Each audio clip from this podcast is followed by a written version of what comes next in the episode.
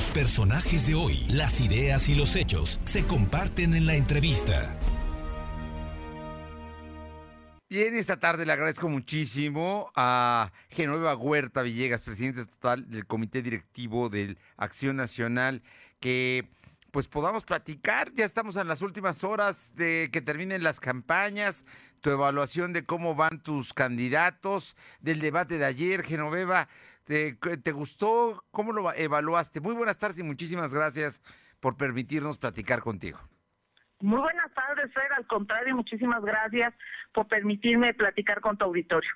Pues iniciando, eh, decirte que a lo largo y ancho del Estado se nota un gran ánimo por parte, por supuesto, de los panistas, pero también de los ciudadanos. He tenido oportunidad de acompañar a nuestros candidatos tocando casa por casa, en los volanteos, en los cruceros, como en, algunos eventos. Y de verdad lo que siento es un gran ánimo. Sé que muchos de ellos van a obtener muy buenos resultados, la gran mayoría, y me siento realmente contenta. Acerca del debate, pues decirte que nuestro candidato, nuestro próximo presidente municipal se portó a la altura de las circunstancias. Me queda claro que puso en evidencia el desconocimiento que tiene incluso de la ley sus propios adversarios cuando le cuestionaron el tema del agua. Vimos a una candidata de Morena muy debilitada. Eh, Claudia Rivera se la pasó mintiendo y prometiendo como lo hizo a lo largo de dos años y medio de su gestión. Nunca escuchamos los resultados que dio y por eso insisto que es una candidata debilitada. Estamos muy contentos ya a pocos días, como tú lo dices, a horas, ya terminará el proselitismo el día miércoles y el domingo estaremos por ahí de las 10 de la noche, 11, teniendo los resultados que estoy segura serán en beneficio de todas y todos los poblanos. Oye, hay un tema que estas elecciones digo, desgraciadamente las está caracterizando, que es el asunto de la violencia, de las amenazas, de los temas en los cuales tú incluso en otras ocasiones has hecho referencias directas de lo que está ocurriendo.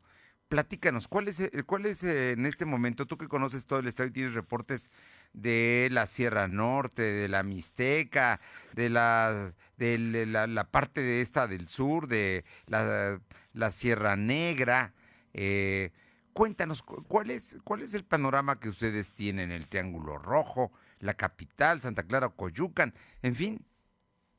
Pues fíjate que sí, hay algunos donde los apasionamientos han excedido, en algunos efectivamente los candidatos de uno y otros partidos han polarizado incluso a la sociedad y hoy estamos viendo hechos violentos, hechos como el de Santa Clara, Coyucan, como el del Seco, que ya incluso nuestra candidata de PAN PRD por la mañana estuvo dando una rueda de prensa. Eh, como el tema en el Osochitlán eh, también de Vicente Suárez, también tenemos focos rojos. Nada más quiero decir que tu candidata, digo, es, es una candidata que salió de un debate y que balearon su camioneta. Digo, para que la gente sepa de, de, qué estamos hablando, ¿no? Y en el y en el caso del Seco también, la madrugada del sábado vandalizaron las oficinas del Instituto Electoral del Estado como referentes de hechos de violencia recientes, ¿eh? Exacto. A ver, perdona que te, pero me estabas hablando de, otro municipio. Que donde, donde también ha habido hechos violentos. Eh, Oriental. Oriental. Oriental, Xochitlán de Vicente Suárez, tienen miedo. Por la mañana, de igual forma, en, en Pantepec, nuestro candidato del PAN eh, por la madrugada entraron a robar a su casa y se robaron su vehículo. Lo que él refiere es que eh, Pantepec es un municipio tranquilo de la Sierra Norte, sin embargo, eh, pues extrañamente se robaron su vehículo al el candidato del PAN. Vemos sí hechos, este tipo de hechos que no se estaban dando. Yo creo que a medida de que vaya eh, acercándose el día, hay que tener más cuidado. Y por eso, de hecho, en la rueda de prensa ayer pedí que existiera mayor cuidado, que incluso que estuviéramos, eh, que tuviéramos la presencia de la Guardia Nacional de entrada en estos municipios que mencioné, pero que estuviéramos muy atentos de los demás municipios. Yo he platicado con mis candidatos y candidatas y les he dicho que estemos muy, eh, mucho en comunicación para saber exactamente lo que pasa en sus municipios. No podemos exponer, por supuesto, ni a los candidatos y mucho menos a los simpatizantes o a los que saldrán a votar.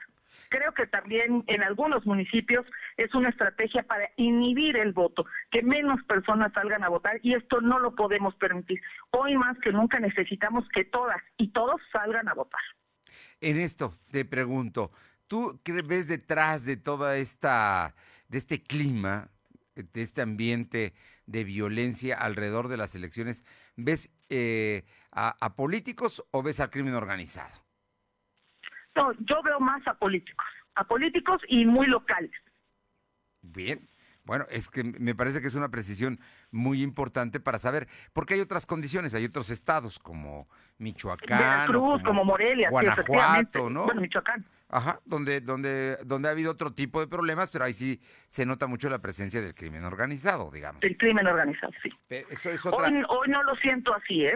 Es otra circunstancia que me, creo que vale mucho la pena puntualizar. Entonces, tu reclamo es mayor seguridad por parte tanto federal como estatal. Como estatal, principalmente en estos municipios que ya mencioné.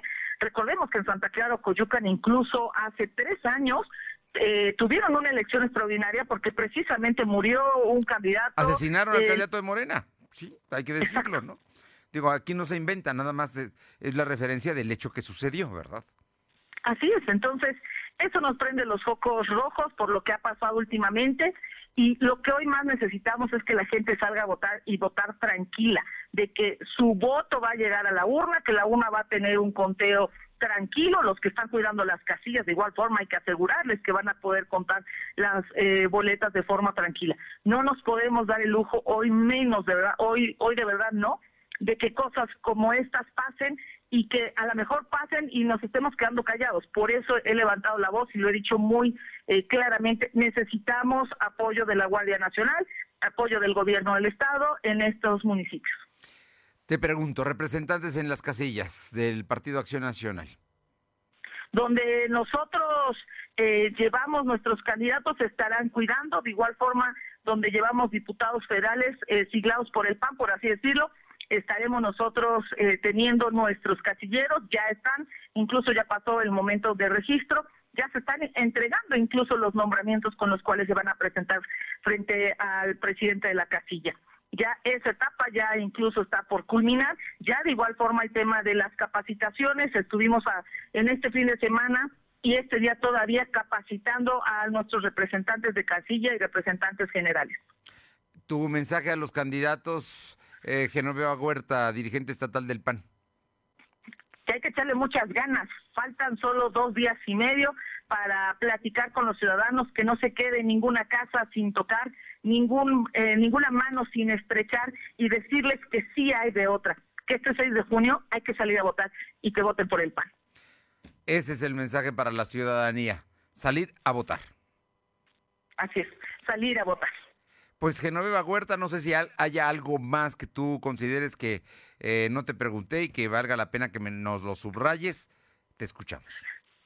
Muchas gracias, pues decirles que tenemos una gran oportunidad. Se trata de democracia o de dictadura este 6 de junio.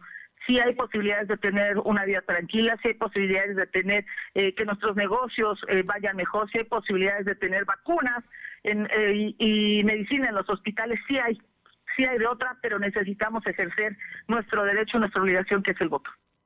Genoveva Huerta, como siempre, un gusto saludarte y suerte ya están echadas las cartas, ya están en la mesa, ¿no? Y vamos a ver qué es lo que resulta y qué deciden los ciudadanos en las urnas. Así es, muchísimas gracias y les mando un saludo fuerte a todas y a todos en tu auditorio. Muchísimas gracias y muy buenas tardes. Genoveva Huerta Villegas, presidente estatal del Comité Directivo Estatal de Acción Nacional aquí en Puebla. Pues ya la escuchó usted, el tema de, la, de la violencia generada por los propios políticos. Ojo. Así es que algunos quieren inhibir el voto.